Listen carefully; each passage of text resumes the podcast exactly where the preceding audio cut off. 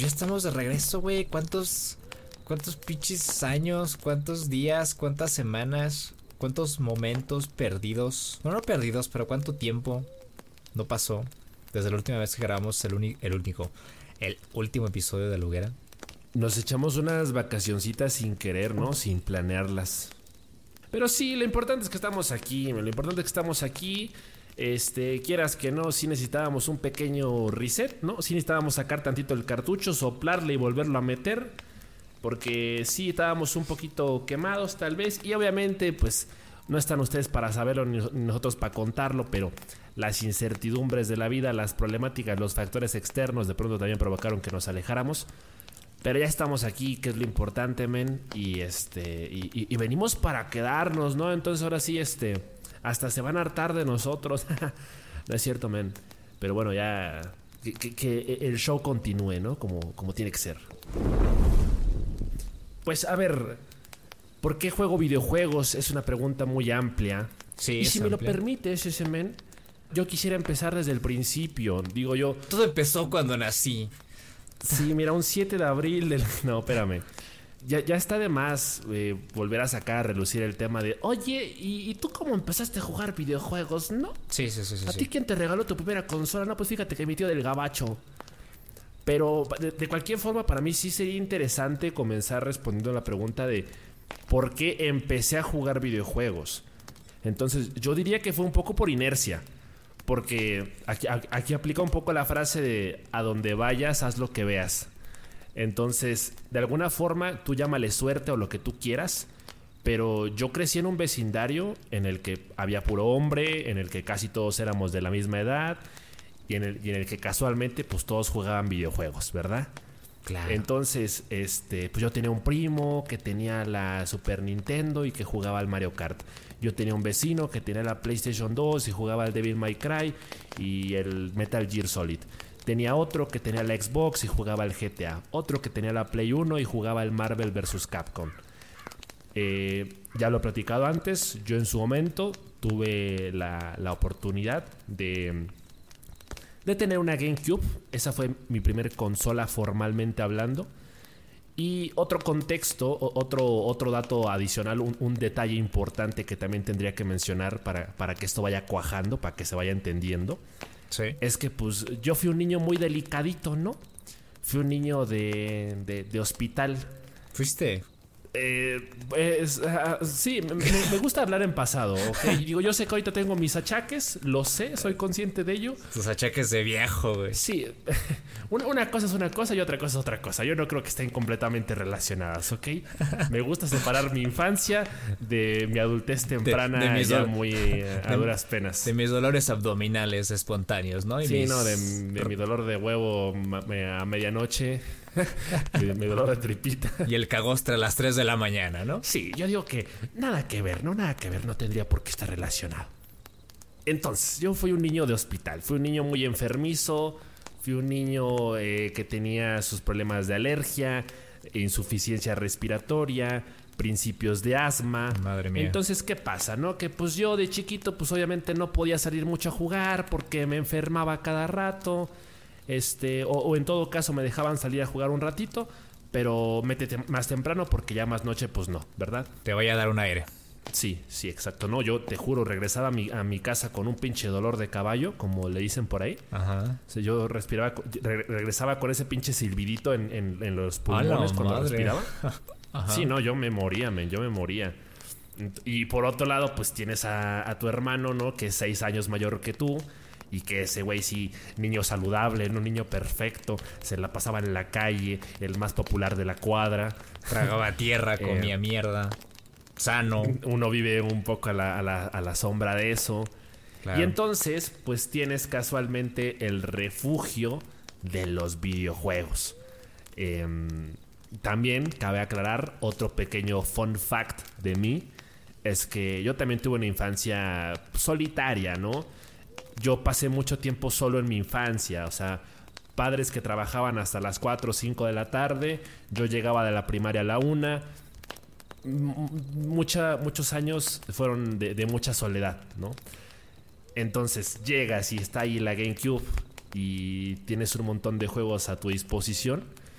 pues tienes, tienes no solo un escape de, la realidad, sino tienes un mundo lleno de entretenimiento, de desafíos. Eh, obviamente, pues cuando eres niño, todo te entra por, por, los ojos, ¿no? Entonces tienes todo de pronto muy colorido. yo siempre lo voy a decir, la Nintendo GameCube fue la mejor consola que yo pude haber tenido como niño. Porque la GameCube en su momento fue una consola muy completa. Eh, que tenía títulos de todo tipo. O sea, no, solo tenía los Marios y los Pokémon y los Zeldas y los que tú quieras, sino de pronto también tenía juegos eh, un, poquito más hiperrealistas, ¿no? Como, como los FIFAs. Este Aprovechando la RTX como un animal, claro. Sí, sí, sí, sacándole pinche jugo, men. Yo la hice chillar a esa consola. Desde chiquito eras un baboso. está bien, está bien. Cada quien su santo. Entonces, pues obviamente tienes ese, ese mundo, tienes acceso a, ese mar de entretenimiento. Y yo ahí me pegué, Yo, yo ahí me, quedé pegado, eso fue un refugio. Los videojuegos eh, fueron mis mejores amigos durante mucho tiempo. O sea, yo tuve una infancia de la que realmente no me arrepiento. O sea, yo no le cambiaría nada. Yo digo, a lo mejor eso tiene también. Ahí, se explica un poco el por qué tengo la vista tan jodida, por qué tengo miopía y la chingada. Sí. por qué uso lentes, ¿no? Pero yo la verdad es que pasé mucho tiempo viendo, viendo eh, la televisión, viendo ah, caricaturas, ah, jugando videojuegos. Y eso fue lo que me formó. Entonces, son las bases, se te hace un hábito, quieras que no. O sea, muchas veces estoy, estoy segurísimo, estoy convencido de que muchas veces en mi, infancia, seguramente si terminaba jugando videojuegos, a, veces era hasta por, por hábito. O sea, por, por este, ya, ya por costumbre. Por pura inercia. O sea, por, Sí, sí, sí. Entonces, pues obviamente eso, eso se queda y, perdura en el tiempo. Entonces, obviamente, eh, llegas a otras etapas de la vida en donde conoces a otras personas que casualmente tienen exactamente los mismos intereses que tú y entonces pues con mayor razón eh, fortaleces ese, ese pasatiempo. Entonces, pues obviamente yo, tengo un historial de siempre haberme juntado con gente que le gustaban los videojuegos, eh, siempre fui muy solitario, eh, en la escuela siempre me conocieron por ser introvertido, como que, como que el estereotipo ya empieza a encajar, ¿no? Entonces, otro, otro dato curioso, tú lo sabes bien, lo he dicho muchas veces, yo jugué mucha variedad de videojuegos en mi infancia, pero por alguna razón me estanqué y, me clavé con el FIFA durante muchos años. No. Sí, te lo juro, güey. Sin embargo, yo siempre he destacado un antes y un después en mi manera de consumir videojuegos. Porque digamos que yo, diría que hubo un hubo intermedio entre secundaria prepa, por lo menos ahí 3, 4 años, en los que los jueguitos que jugaba siempre, el Mario Sunshine, el Sonic Heroes, el juego de las tortugas ninja, etcétera, etcétera, fueron juegos que empecé a dejar de lado y me vicié al FIFA por completo. Eh, también, como dato adicional, también fue por ahí que me, me vicié con el Jabo. Entonces, yo tenía una rutina que básicamente era todos los días entrar a Jabo, jugar FIFA. Ese era yo. Ese fui yo durante al menos tres o cuatro años de mi vida. Y luego, más o menos como por el 2014, eh, yo ya tenía la PlayStation 3. Y un día, eh, para salirme de mi zona de confort, eh, le pedí a mamá que me comprara el GTA V. Hoy se atrevió, señor. Sí, sí, sí. Que era, era un juego pues muy adecuado para mi edad, ¿verdad? Yo tenía como... Claro. Bueno, no, ya tenía como 17, 16, 17 años por ahí. Pero bueno, eh, como, que eso me abrió los ojos. Y yo sé que decir GTA a lo mejor no es decir mucho. Pero como que hubo una antes y un después en el que me dije, en el que dije, güey, de lo que me he estado perdiendo. O sea, la vida no es solo FIFA. Los videojuegos no solo son FIFA. Claro. Poco, poco tiempo después también adquirí el, Sega All Stars Racing, el Gran Turismo 5 y el The Last of Us 1. O sea, completamente renovado, men. Esa fue mi terapia de choque. Y abrí los ojos después de 17 años. Eh, y finalmente me metí en ese mundo en el que me di cuenta de que pues había historias muy interesantes. Había increíbles bandas sonoras, grandes personajes, mecánicas que resultaban muy, muy atractivas, muy, muy, muy entretenidas. Eh, realmente narrativas complejas y, el, desafío, realmente el desafío en, todos los sentidos, ¿no? En, querer ser el mejor en, los juegos de carreras, en querer ser mejor en el, juego de, shooter o, etcétera, ese, mundo, ¿no? Entonces, pues fue por eso que me quedé, o sea, yo me quedé ahí porque siempre los videojuegos siempre me han dado esa ese placer, ¿no? esa satisfacción, esa gratificación momentánea si tú quieres, pero al final de cuentas sí es un pasatiempo que a mí me llena de adrenalina. Y, fíjate, qué interesante que, que, hayas planteado hablar de este tema esta semana, porque, eh, dato curioso, esta semana el SMN y yo volvimos a jugar Fortnite después de... cállate, después de, cállate. No, si, saben que juego FIFA, saben que juegas Fortnite, chingate. va parejo, va parejo, güey. Todos curdos o todos rabones. Está bien, está bien. Entonces, este, ¿por qué comento esto? Porque yo recuerdo con mucho cariño, eh, estábamos en la universidad por allá del 2017 y viciábamos mucho el Fortnite en aquel entonces. Sí. Y, e, era de jugarlo todas las tardes. Confieso que las pecado. tardes jugábamos. Claro, pero lo bailado nadie te lo quita, men. Yo recuerdo con mucho cariño esas tardes porque eran tardes de mucha adrenalina, de mucho nerviosismo y de mucha satisfacción. Sí. ¿Y por qué traigo a colación el tema? Porque precisamente, o sea, apenas el viernes pasado, hoy es, hoy es jueves. Sí, es jueves. Apenas el viernes de la semana pasada volvimos a jugar Fortnite. Y desde entonces yo he estado viciadísimo otra vez.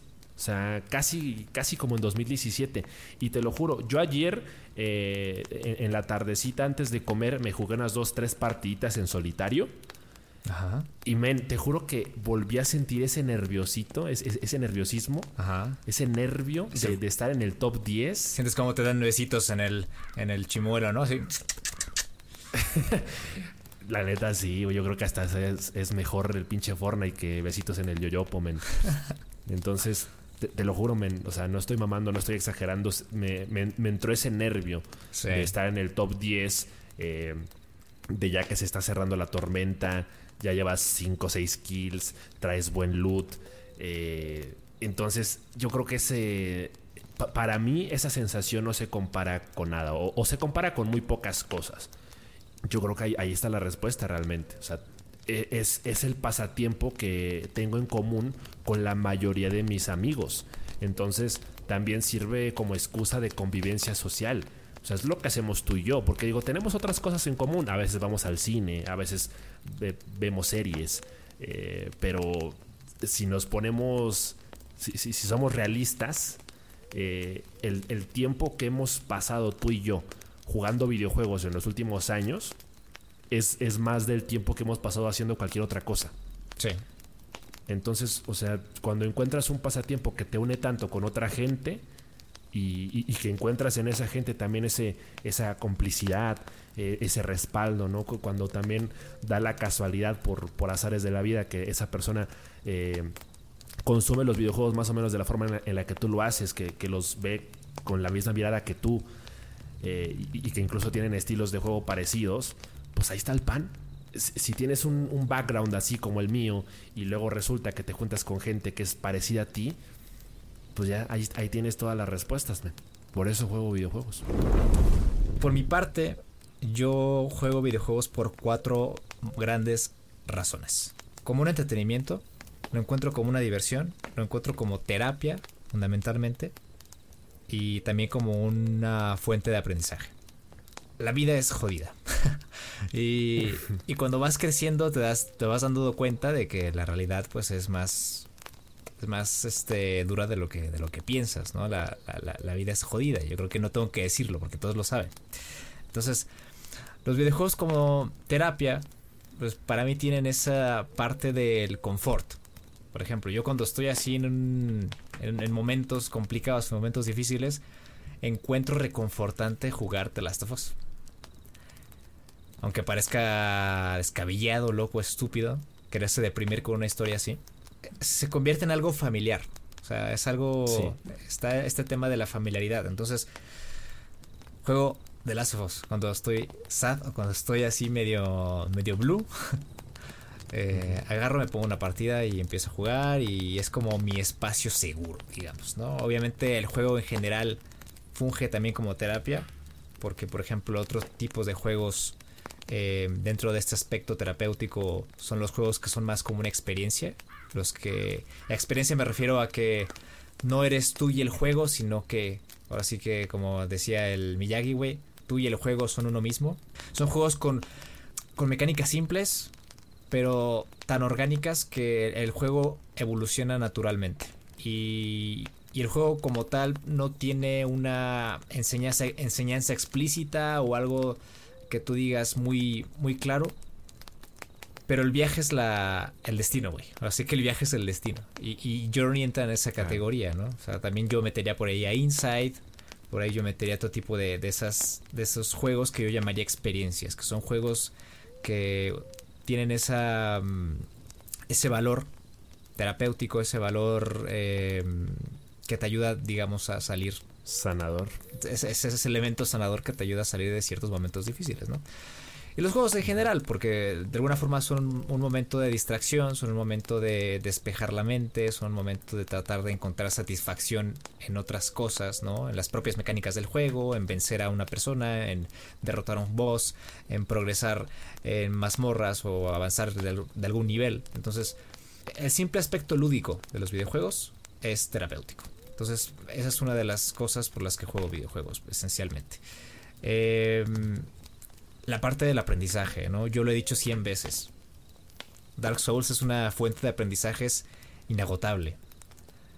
Eh, yo he aprendido muchas cosas de Dark Souls. Yo he aprendido resiliencia, yo, he aprendido paciencia, yo he aprendido diligencia. Incluso las personas eligen qué juegos les aportan más valor. O sea, yo no, no siempre tienes que jugar Dark Souls para que los videojuegos te aporten algo.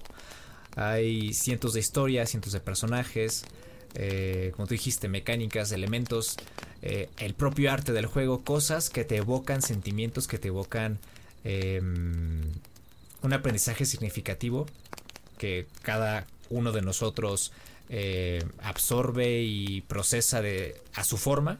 Y ahí está el valor del aprendizaje, ¿no? El, valor que un videojuego tiene como eh, medio artístico y, y de enseñanza. Y, es el aprendizaje más allá del juego. O sea, es, es lo que te deja no solo para el resto de videojuegos que juegas, sino para la propia vida. O sea, son valores que de pronto sí puedes, eh, quieras que no ap aprender de, de, ciertos videojuegos que te, que te, pueden servir mucho para la convivencia con otras personas. Porque, por ejemplo, ahorita, ahorita que me estabas hablando de los, de los valores, ¿no? Eh, pues, en, lo, en, los juegos multijugador aprendes a veces a las malas, a veces a chingadazos. a jugar en equipo. O aprendes que equipo. Sí, sí, o aprendes o que a... el personaje no tiene la puta culpa de tus decisiones. Cosas así, ¿no? De ese estilo. A aprendes mucho de otras personas también jugando. Y, y a veces tu, tus propias relaciones se pueden terminar definiendo en el juego. Porque aprendes también eh, cosas tan pequeñas que parecen tan simples y que dirías, ¿cómo es posible que un videojuego dé lugar para eso? Pero sí que las da y te sorprende, ¿no? Cuando cuando aprendes cosas como aprender a callar o a cómo decir las cosas para que no se malentiendan, cómo uh -huh. ser más e específico para, para, que te entiendan mejor, para, para, ser más claro con las instrucciones. Es, ese tipo de cosas sirven para la convivencia diaria en, cualquier contexto, en cualquier ambiente. Y, digo, las personas, o sea, todos podemos llegar al mismo conocimiento, al mismo aprendizaje, pero a lo mejor el medio es distinto. Y en este caso, pues para nosotros los videojuegos han tenido ese valor eh, formativo, o sea, no, nos han educado de alguna forma, eh, incluso en ocasiones de forma indirecta.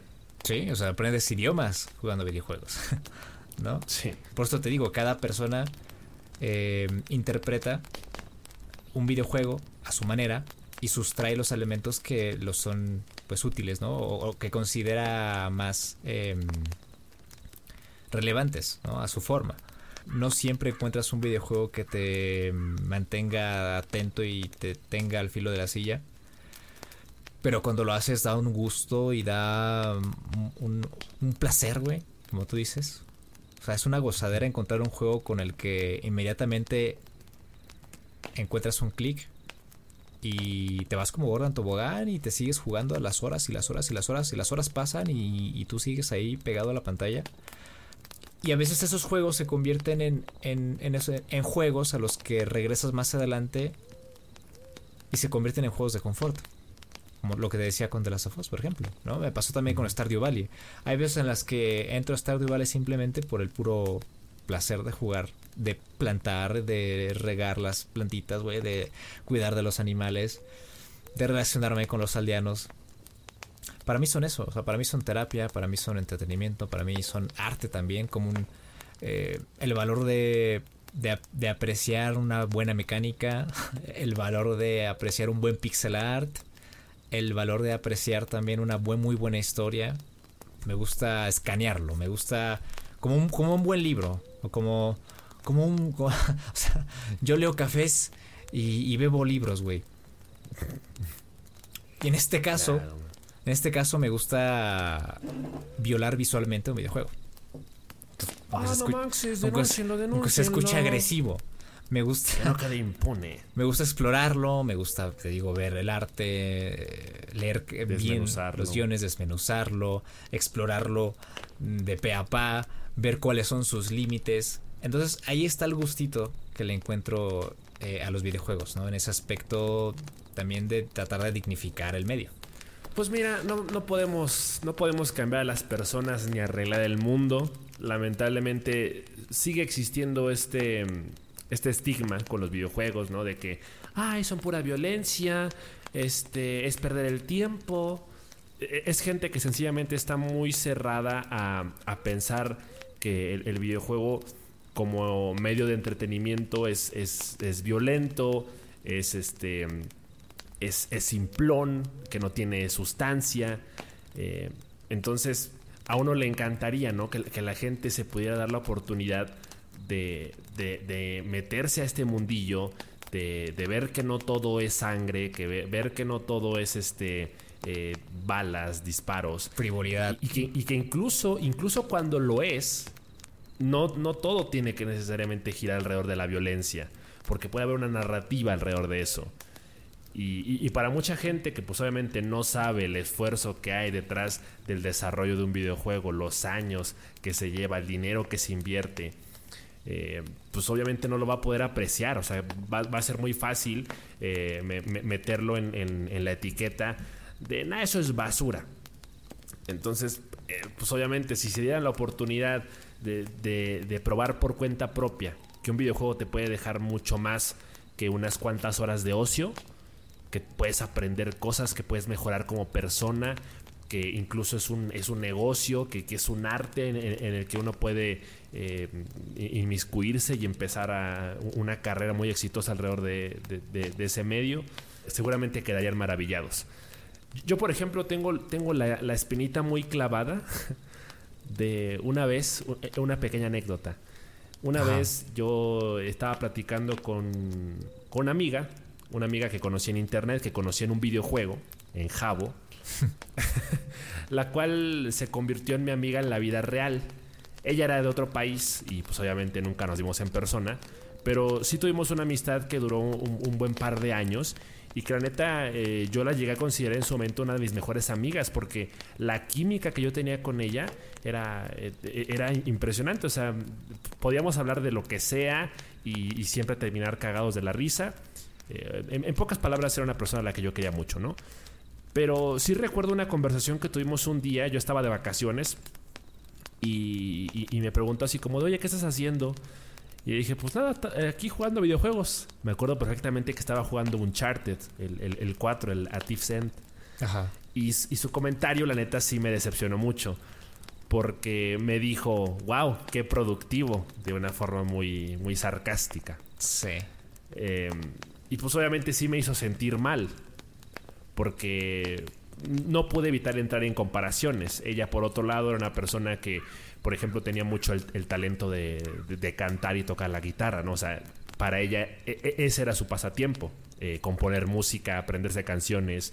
Eh, también me decía que le iba también muy bien en la escuela. Tocaste en los soles, güey. pues sí, pero nomás toqué la puerta dos veces, güey. y ni me abrieron, no me abrieron, güey. y no me abrieron, que fue lo peor, cabrón. este, y, aparte también por lo que ella me contaba, pues, tenía una vida social muy, muy activa, ¿no? O sea, todo el tiempo era eh, irse de fiesta y la chingada. Sí. Entonces a mí el comentario sí me cayó muy mal, así como de, como de verga, o sea, ¿será, que tiene razón? ¿Será que tendría que estar haciendo algo mejor con mi tiempo? Eh, porque pues obviamente, o sea, en, la universidad nos echábamos hasta mes y medio de vacaciones, ¿no? Entonces eran de pronto cinco o seis semanas en las que no hacías nada, o sea, porque pues no tenías la necesidad de hacer otra cosa. O sea, sin nada que hacer, hijo de su chingada madre. Entonces, pues, ¿qué hacía? Pues jugar videojuegos, ¿no? Y, y, ella me hacía sentir culpable un poco por, por, por no aprovechar mi tiempo en, otra, en, en, en otras cosas. Pero e, esa conversación a lo que te lleva es que no todo en la vida tiene que ser productividad, no todo en la vida tiene que ser trabajo, no todo en la vida tiene que ser eh, aprender algo conscientemente. Eh, aquí nuestro, nuestro discurso número uno, nuestra filosofía de vida es el se vale, ¿no? Entonces, obviamente, obviamente, se vale, hay tiempo para todo, hay tiempo para todo y por supuesto que hay tiempo para relajarse, para entretenerse, para, para divertirse, para convivir con los amigos a lo mejor de forma digital. Y si a eso le sumamos todo lo que tú acabas de decir, ¿no? De las cosas que aprendes, el, valor del videojuego, lo que, lo que hay más allá de la, de la gratificación inmediata, lo que, los valores que se te pueden quedar para la vida, los, los aprendizajes eh, cognitivos, la memoria muscular, los propios reflejos. Y está comprobadísimo que la mejor manera de aprender es jugando. Sí. O sea, hay, muchos ejercicios para que los niños aprendan historia, para que aprendan matemáticas. A ti te gusta mucho God of War porque te gusta mucho la, mitología nórdica. Y tú sabes un montón de mitología nórdica. Y hay un montón de videojuegos que te pueden hacer aprender un montón de cosas. O sea, hay videojuegos que son simuladores de cocina y tranquilamente puedes aprender recetas completas. O que te inspiren, te inspiren a meterte en ese tipo de cosas también. Sí, Sí, claro, sí, sí, sí. O sea, eh, si de pronto te interesan mucho eh, la, ¿cómo se dice? Lo, paranormal, o si de pronto eh, te interesan mucho los asesinos seriales, o yo qué sé, lo que te interese a ti. Hay, un montón de cosas que, que, el videojuego te puede propiciar que quieras aprender y te puedes volver un experto en eso. Y si eso no tiene valor para la vida, entonces, pues yo no sé qué estamos haciendo aquí, men es difícil tener esa conversación con la gente que es, muy cerrada de mente en ese aspecto, pero al mismo tiempo es muy fácil responder. El problema es que quieran escuchar y que por cuenta propia quieran meterse en ese mundo. Por nuestra parte, eh, sabemos lo que los videojuegos nos aportan porque llevamos muchos años jugando y, no hay para cuándo les queramos parar, o sea, porque sabemos que no es solo un, medio en el que, ah, sí, un par de horas de, risas. Sabemos que, que va un poquito más allá. Pues bueno, pues yo creo que eso sería todo por esta noche, ¿no? Eh, ahí lo dejamos en el aire para que lo tomen, lo reflexionen, lo digieran. Y pues nada, nada más si les vamos a pedir una cosita, déjenos una valoración de 4 o 5 estrellas, lo que ustedes consideren en cualquier en cualquiera de las plataformas en la que nos estén escuchando porque eso nos ayuda mucho a que el podcast llegue a otras personas entonces si está dentro de su consideración eh, se los agradeceríamos mucho y pues nada nos fuimos, pero, pero ya no nos vamos. Seguro. Ahora que me lleven, güey. Ahora que me, que me, que me saquen de aquí, a ver. A ver, sáquenme, güey. A ver, sáquenme ahora. ya, tío, ya está borraxo. ya, ya voy. Ya voy, hijo. Nos vemos la siguiente semana. Cuídense. Cuídense. Un abrazo. Beso. Bye.